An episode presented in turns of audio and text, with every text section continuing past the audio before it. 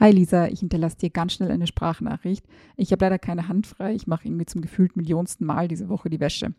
Aber ich wollte dir was erzählen. Es ist schon wieder passiert. Ich war in so einer Smalltalk-Situation mit ein paar Müttern und eine hat mich gefragt, ähm, naja, das heißt, ihr zieht euer Kind äh, zweisprachig, weil ich erzählt habe, dass mein Mann Brite ist. Und dann musste ich, weil ich ja bei der Wahrheit bleiben wollte, sagen, nein, wir ziehen unser Kind dreisprachig. Und immer wenn ich das sage, fühle ich mich wie ein prätentiöses Arschloch. Dabei hat das eigentlich einen wenig prätentiösen Hintergrund. Nur habe ich nicht in jeder Smalltalk-Situation, wo man irgendwie zusammensteht, Lust, tief in mein Innerstes zu blicken und irgendwie meine Vergangenheit Revue passieren zu lassen, um mich zu erklären.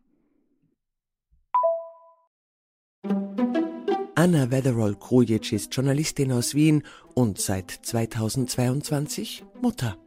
Keine Hand frei, ist Lebenszustand und Podcast-Thema zugleich.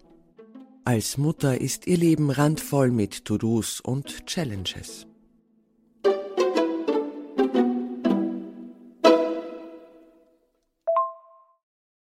Es ist so, ich komme eigentlich aus dem ehemaligen Jugoslawien. Also dort wurde ich geboren und dort habe ich auch die ersten Jahre meines Lebens verbracht, also die ersten zwei so ungefähr. Und meine Eltern ähm, waren keine wie soll ich sagen, diese prätentiösen Arschlöcher, die man so im Kopf hat, wenn jemand sagt, oh, wir erzählen unsere Marie-Sophie dreisprachig. Ähm, nein, meine Eltern waren, ähm, wie soll ich sagen, bodenständig und sie haben ihre Muttersprache mit mir gesprochen und haben mir da Märchen erzählt, mir Lieder vorgesungen, äh, Witze beigebracht. Also ich, ich kann dir gerne ein paar erzählen. Ja, aber das war's quasi, das war so mein Leben. Und dann kam der Krieg und meine Eltern sind geflüchtet mit mir. Und über so, keine Ahnung, Irrwege und Umwege sind wir in Österreich gelandet, in Tirol. Und dort kam ich in den Kindergarten. Ich war auch schon im ehemaligen Jugoslawien im Kindergarten und habe dort eben meine Märchen und meine Lieder gelernt und gesungen und erzählt. Und jetzt war ich plötzlich in Österreich und naja, ich kannte meine Märchen, ich kannte meine Lieder, aber ich kannte kein Deutsch. Und ähm, ja, das machte es sehr schwierig. Ich will jetzt gar nicht zu sehr ins Detail gehen, aber sagen wir so, selbst Kindergartenkinder können sehr, sehr gemein sein, wenn man quasi nicht ihre Sprache spricht. Aber ich lernte die Sprache. Also ich lernte Deutsch und ich, mein Deutsch wurde besser.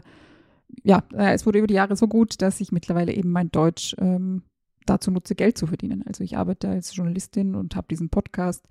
Ich habe ein Buch geschrieben, also mein Deutsch ist gut genug, dass man mir Geld dafür gibt. Jahre und Jahrzehnte später ist diese Kindergartenzeit und all diese Probleme irgendwie meilenweit weg. Ich bin mit meinem Mann wieder in Wien, also wir wohnen wieder in Wien und ich werde schwanger. Und ähm, naja, du kennst mich, ich, ich, bereite mich gerne auf Sachen vor und natürlich haben wir dann auch überlegt, ähm, wie wollen wir unser Kind ähm, erziehen, weil mein Mann ist kein Österreicher, mein Mann kommt ursprünglich aus Großbritannien. Und sein Deutsch ist sehr, sehr gut und äh, sehr, sehr charmant. Aber er hat sich entschlossen, dass er mit dem Kind Englisch reden will, weil wir wussten, man soll mit dem Kind ähm, die Sprache sprechen, in der man sich am wohlsten fühlt, in der man sich auch am besten ausdrücken kann. Also war für ihn die Entscheidung klar. Und ich habe überlegt, meine Kindergartenzeit, in der ich Märchen und Lieder kannte und in der ich quasi, wie mir der Schnabel gewachsen war, Jugoslawisch sprechen konnte, war lange vorbei. Also über die Jahrzehnte habe ich meine Muttersprache nicht verloren. Ich kann sie heute noch sprechen, ich kann sie auch lesen, aber mein Wortschatz ist sehr, sehr klein. Also wie soll ich sagen, ich, ich kann das sprechen, was ich mit meiner Familie bespreche, aber irgendwelche großen Verhandlungen würde ich mir zum Beispiel nicht zutrauen. Ich würde mir auch nicht zutrauen, zum Beispiel jetzt ein Märchen wie Schneewittchen zu erzählen, weil mir die Wörter fehlen würden, die für diese Geschichte essentiell sind. Ich glaube, so, ähm, wie soll ich sagen, das Fazit ist, meine supergeile Integrationsgeschichte vom äh, Flüchtlingsmädchen zur Journalistin und Autorin ähm, ist auf Kosten meiner Muttersprache gegangen. Und all das war mir klar. Also all das stand eben fest, als ich schwanger war und überlegt habe, welche Sprache soll ich mit meinem Kind sprechen. Und da war auf der einen Seite Jugoslawisch, das ich zwar von Kindheit an gesprochen habe, aber eben mit diesem kleineren Wortschatz. Und auf der anderen Seite Deutsch, das ich zwar ein bisschen später gelernt habe, aber das, wie soll ich sagen, den für mich größten Wortschatz hat, wo ich alle Redewendungen und alle Begriffe kenne, die, die ich nutzen will, wenn ich was sagen will. Quasi, wenn ich mich perfekt ausdrücken will, wenn ich mich bestmöglich ausdrücken will, dann wähle ich immer Deutsch. Und deswegen war für mich dann die Entscheidung, okay, wenn mein Kind auf die Welt kommen wird, dann werde ich Deutsch mit ihm sprechen. Und mein Kind kam auf die Welt und wir waren im Krankenhaus und ich sprach Deutsch mit ihm. Und ja, es war komisch. Es fiel mir auf der einen Seite schwer, eine emotionale Verbindung aufzubauen. Und auf der anderen Seite war es, als würde irgendwas zwischen uns stehen. Also es war, wenn ich jetzt eine wirklich äh, komische Metapher dafür verwenden müsste, es war, als würde ich mein Kind nur mit Gummihandschuhen angreifen. Aber nicht physisch, sondern in Sprache. Und ich habe dann lang gedacht, oder was heißt lang gedacht, aber ich habe überlegt, liegt es daran, dass ich nicht gewöhnt bin, mit einem Baby zu sprechen? Liegt es daran, dass es einfach alles sehr viel ist? Aber ich kam dann drauf, es lag am Deutsch. Und so fand ich auch heraus, naja, manche Sachen stehen halt nicht in Ratgebern. Manche Sachen stehen nicht auf so Schwangerschafts-To-Listen. Für mich war das eben die Erkenntnis, dass ich zwar Deutsch am besten spreche und vielleicht auch den größten Wortschatz habe, aber dass Familie und Familiengespräche für mich jugoslawisch sind. Und das klingt jetzt so gefühlig und so, aber so ist das gar nicht gemeint. Ich meine das auch wirklich auf so einer ganz niederen Tunebene fehlten mir einfach die Begriffe für Familie auf Deutsch, obwohl ich sonst gefühlt alles weiß. Aber zum Beispiel, wenn mein Kind heute irgendwas macht, was es nicht machen soll, zum Beispiel in letzter Zeit zieht es mich manchmal an den Haaren, dann sage ich instinktiv, ne, ne. Weil das ist das, was man auf Jugoslawisch zu Babys sagt oder zu Kindern, die was machen, was sie nämlich tun sollen. Oder wenn mein Kind seine Hand ausstreckt und irgendwas angreifen will, was unter Anführungszeichen gefährlich ist oder was es nicht angreifen soll, dann sage ich ebenso instinktiv Pets, Pets. Weil das war das, was meine Mutter zu uns gesagt hat, als wir kleine Kinder waren. Und so funktioniert das jetzt. Also seit ein paar Tagen, Wochen, Monaten, fast ein ganzes Jahr spreche ich jetzt Jugoslawisch täglich mit meinem Kind, immer und immer wieder. Und das könnte jetzt eine Geschichte fürs Herz sein, oder? Dass ich mich ähm, nach der Flucht aus Jugoslawien nach Österreich von meiner Herkunft, von meiner Sprache entfernt habe und dass ich mich jetzt quasi wieder meiner Kultur, sage ich jetzt mal, zuwende, weil mein Kind auf die Welt gekommen ist. Und ich hätte auch super gerne, dass das die Geschichte ist und dass, dass quasi alles gut ausgeht und ich finde jetzt wieder zurück zu meinen Wurzeln und bla bla bla und irgendjemand dreht so einen schönen, charmanten Film darüber. Aber das ist irgendwie nur die halbe Wahrheit. Es war dann nämlich ähm, ein paar Monate nach der Geburt meines Kindes so, dass ähm, ich es für einen Kindergarten anmelden musste, also für so eine Kinderbetreuungsstätte. Und das wird durch so ein zentrales Formular erfasst und da muss man irgendwie eine Million Sachen angeben, wie mein Kind heißt, ähm, wie wir heißen, wo wir arbeiten. Aber ich muss zum Beispiel auch eintragen Deutschkenntnisse. Und dann steht da halt irgendwie Ja oder Nein. Und auf einer rationalen Ebene weiß ich, dass das eine Bestandsaufnahme ist. Es geht da darum, eben zu wissen, kann mein Kind Deutsch oder braucht es vielleicht extra Förderung in so einer Kindergruppe oder sowas. Und eben auf einer rationalen Ebene wusste ich, warum das so ist. Aber auf einer emotionalen Ebene hat mich das, wie soll ich sagen, ein paar Jahrzehnte zurückgerissen. In eine Zeit, als keine Deutschkenntnisse keine Bestandsaufnahme waren, sondern ein Werturteil. Und das nicht für irgendeine diffuse Masse, sondern für mich war das damals ein Werturteil. Wenn die Leute über mich gesprochen haben und gesagt haben, ich habe keine Deutschkenntnisse, dann war das immer ein Werturteil. Dann hatte das negative Konsequenzen für mich.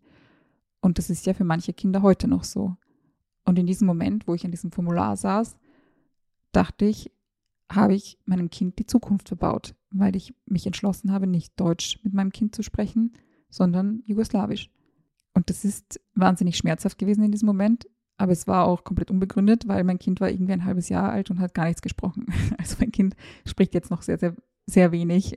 Ich sage jetzt mal, ein paar Laute kommen heraus, aber es ist unmöglich, die irgendeiner Sprache zuzuordnen. Und das heißt, dieses Formular ist müßig, weil mein Kind hat keine Sprachkenntnisse in irgendeine Richtung.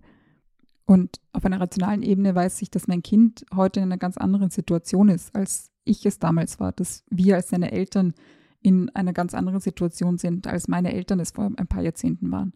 Also meine Eltern sind ohne Jobs, ohne irgendwelche Zukunftsperspektiven nach Österreich gekommen. Mein Mann und ich sind beide angestellt in guten Positionen, sage ich mal. Wir sprechen beide Deutsch so gut, dass wir alles verstehen, was uns, ich weiß nicht, KindergartenpädagogInnen sagen werden. Wir können uns ausdrücken, wir können uns beschweren, wir können loben, also wir können alles in dieser Sprache tun. All das stand meinen Eltern damals nicht so ohne weiteres offen. Aber als ich vor diesem Formular saß, dachte ich halt auch, naja, aber das weiß ja niemand auf diesem Formular sieht doch niemand den Unterschied zwischen meinen Eltern vor was über 30 Jahren und meinem Mann und mir heute, obwohl wir komplett anders sind, obwohl wir quasi ganz andere Rahmenbedingungen haben. Und ich saß da eben und dachte, wenn ich jetzt auswähle, mein Kind hat keine Deutschkenntnisse, dann ist all das, was ich mir erarbeitet habe, all das, wo ich hingearbeitet habe, weg. Weil dann ist mein Kind einfach nur, so wie ich damals, ein Kind ohne Deutschkenntnisse. Und all das hat einfach nur ein Formular ausgelöst. Eine Standardfrage, eine Bestandsaufnahme. Kann mein Kind Deutsch oder nicht? so krass ist diese Muttersprachendiskussion irgendwie aufgeladen. Und sie ist in beide Richtungen aufgeladen. Also so, so negativ meine nicht deutsche Muttersprache gesehen wurde in meiner Kindergarten, Schulzeit und später, so voller Lob und so voller Freude sind alle, wenn sie hören, dass mein Mann mit unserem Kind Englisch spricht. Weil das ist was Tolles. Dass mein Kind dann irgendwann Englisch quasi auf Muttersprachenniveau, sage ich mal, können wird, finden alle super, weil das ist ja eine Weltsprache und die braucht man ja und da wird er sich leichter in der Schule tun oder keine Ahnung, später am Arbeitsmarkt wird das super sein. Und ich wusste das, also ich wusste das aus eigener Erfahrung, dass es quasi so eine Reihung gibt zwischen Sprachen und dass Jugoslawisch nicht auf der Plusseite steht oder nicht unter den Top-Sprachen ist, sondern halt eher so eine, die eher so ein Problem ist. Wenn es um Probleme Schulen geht und um Kinder mit nicht deutscher Muttersprache, dann ist eben Jugoslawisch gemeint. Aber wenn es um, um, ich weiß nicht, Zukunftschancen, um Assets geht in der Arbeitswelt, dann ist halt von Englischkenntnissen die Rede, vielleicht auch von Französisch- oder Spanischkenntnissen. Ich war einen Kindergarten anschauen und habe dort erwähnt, dass mein Kind eben Englisch auf Muttersprachenniveau können wird irgendwann, weil sein Vater eben aus Großbritannien kommt.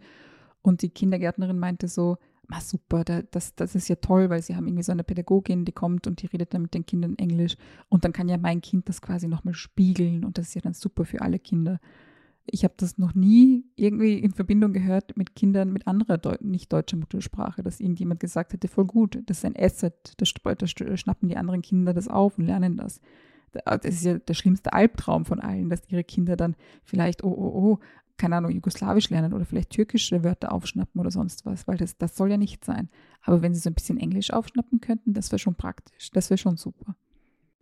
Und wenn ich dann irgendwie in so einem Kreis mit anderen Müttern oder mit anderen Familien stehe und es kommt halt die Sprache darauf, wie wir unsere Kinder ziehen und ich sage so, ja, ähm, wir sprechen zu Hause eben kein Deutsch mit unserem Kind. Es, es spricht Englisch mit seinem Vater, es spricht Jugoslawisch mit mir und es wird halt irgendwann Deutsch irgendwo aufschnappen und lernen. Also es wird quasi dreisprachig aufwachsen. Dann fühle ich mich zwar immer wie so ein prätentiöses Arschloch, so ein bisschen wie früher, wenn ich so gesagt habe, ich habe keinen Fernseher oder so. Und ich gedacht, jetzt glauben die Leute sicher, ich bin super, ähm, so mega intellektuell oder so. Dabei habe ich einfach immer nur sehr viel genetflixt. Ja, so ist halt der Grund, warum unser Kind eben dreisprachig aufwächst. Nicht, weil wir irgendwie eine Checkliste gemacht haben, hey, wie hat jetzt irgendwie die, später die besten Berufschancen, welche, welche Sprachen machen sich am geilsten auf seinem Lebenslauf oder so, sondern der Grund hat eben super viel mit Gefühl zu tun, also mit Gefühlen und es hat auch super viel mit Herkunft und ehrlich gesagt auch Unsicherheit zu tun. Ich weiß nämlich nicht, ob nicht doch irgendwann mein Kind irgendwie negative Konsequenzen daraus spüren wird, dass ich, dass ich mich so entschlossen habe, dass ich gesagt habe, okay, ich werde mit meinem Kind nicht Deutsch sprechen, sondern ich werde meine Muttersprache mit ihm sprechen. Aber das Ding ist, das Leben ist keine Checkliste, das Leben ist kein äh, Abarbeiten von Ratgeber, Ratschlägen. Es hat halt manchmal auch mit Gefühlen zu tun. Und so ist es eben mit Muttersprache.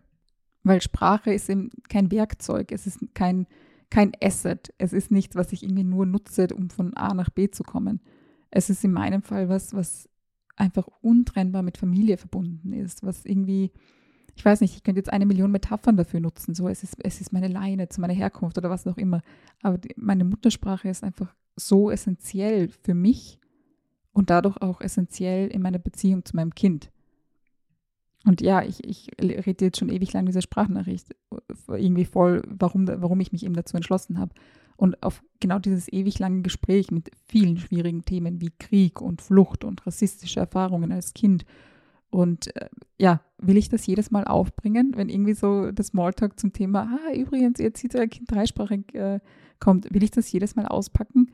Ehrlich gesagt nicht. Also manchmal würge ich es ab, aber ich bemühe mich, da offen zu sein. Ich bemühe mich, offen zu sein, weil es immer noch in 2023 ähm, nicht selten passiert, dass die Leute dann so sagen, na, na, dein, Kind, das wird, das wird, das wird schon, das wird, das wird dann nie irgendwie Rassismus oder so spüren wegen seiner Herkunft oder weil es halt eben ohne Deutsch äh, zu Hause aufwächst. Na, das ist ja was ganz anderes. Und was die Leute meinen, ohne es irgendwie laut auszusprechen oder vielleicht selbst nicht mal bemerken, sie meinen, naja, mein Kind ist nicht so wie die anderen Kinder mit nicht deutscher Muttersprache, die sie halt irgendwie vor Augen haben. Also ich sage jetzt mal ganz überspitzt, die Tschuschenkinder, vor denen halt alle Angst haben, dass sie in ihren Schulklassen landen, dass sich ihre Kinder mit ihnen anfreunden oder so. So ist ja mein Kind nicht. Mein Kind kommt ja eben aus einem, äh, wie soll ich sagen, gehobenen Mittelschichtshaushalt. Und ich finde das immer spannend, wenn Leute das zu mir sagen, weil ich mir denke, ja, ja, mein, mein, Kind ist nicht so. Mein Kind entspricht vielleicht nicht dem Bild, das ihr von einem Kind mit nicht deutscher Muttersprache habt. Aber wisst ihr, wer diesem Bild entspricht oder entsprochen hat? Ich habe diesem Bild entsprochen. Ich, ich war, ich war wirklich, du hättest alle Checklisten damit ausführen können. Ich war das Kind ohne deutsche Muttersprache. Ich bin ohne Deutschkenntnisse in meinen Kindergarten gekommen und ich habe Zeit gebraucht, bis ich Deutsch gelernt habe war ich, ich weiß nicht, wäre ich in Diskussionen irgendwie als Problem gesehen worden? Ja, wahrscheinlich. Aber ich hatte Glück, also ich hatte Glück, dass ich mit PädagogInnen umgeben war, die, die sich Zeit genommen haben, die, dass ich eine Familie hatte, die wusste, wie wichtig Deutschkenntnisse sind, die aber gleichzeitig auch Wert darauf gelegt hat, dass ich meine Muttersprache weiterhin spreche. Also wenn die Leute sagen, nein, bei deinem Kind ist das was anderes, dein Kind äh, ist ja nicht so, äh, da sind ja andere Kinder so quasi gemeint, ja, eh, es sind andere Kinder gemeint. Kinder, die nicht sind wie mein Kind, sondern Kinder, die so sind, wie ich mal war. Und das ist, ähm, wie soll ich sagen, das ist kein beruhigender Gedanke, es ist eher einer, der wütend macht. Weil auch die Kinder, die eben vielleicht dieser Klischeevorstellung von Kindern mit nicht deutscher Muttersprache entsprechen, haben ein Recht darauf, eine nicht deutsche Muttersprache zu haben. Sie haben ein Recht darauf, mit ihrer Muttersprache in Verbindung zu sein, sage ich mal. Sie haben ein Recht darauf, diese Muttersprache zum Beispiel zu Hause zu sprechen. Sie hätten, wenn du mich fragst, ehrlich gesagt auch ein Anrecht darauf, in der Schule ihre Muttersprache zu lernen. Einfach eine Beziehung zu ihrer Kultur, zu ihrer Herkunft, sage ich es jetzt mal als Überbegriff, aufbauen zu dürfen, ohne dass das problematisiert wird. Diese Kinder haben ja überhaupt ein Recht darauf, kein Problem zu sein. Nur weil deine Muttersprache nicht Deutsch ist, macht dich das nicht automatisch zu einem Problem du merkst, das Thema emotionalisiert mich. Und ich bin selbst immer wieder überrascht, wie, wie nahe mir das geht, wie nahe mir die, diese Diskussion noch geht, weil ich irgendwie so dachte, auf so einer rationalen Ebene, ich habe das für mich geklärt. Aber so ist es halt nicht. Sprache ist was Emotionales. Und ich habe das Gefühl, sie wird aber gerade nur so negativ emotionalisiert. Also nicht deutsche Muttersprachen sind ein Problemfeld. Anstatt dass wir halt auch Raum lassen für die Diskussionen, dass sie auch absolut großartig sind und auch absolut wichtig sein können für Menschen, um eben Beziehungen zu anderen aufzubauen, um Beziehungen zu ihren Familien aufzubauen. Und irgendwie würde ich mir mehr Diskussionen darüber wünschen, als irgendwie, keine Ahnung, noch die x-te dürfen Kinder irgendwie auf dem Schulhof nicht deutsche Muttersprachen sprechen, Diskussion. Naja, äh, ich habe mich schon wieder in einen Mordsstrudel geredet. Ich wollte dir quasi nur mal erklären, warum ich kein prätentiöses Arschloch bin, weil unser Kind äh, dreisprachig irgendwie hoch, äh, großgezogen wird. Aber naja, musst du entscheiden, ob diese Erklärung dafür ausreicht oder nicht. Bis dann, liebe Lisa.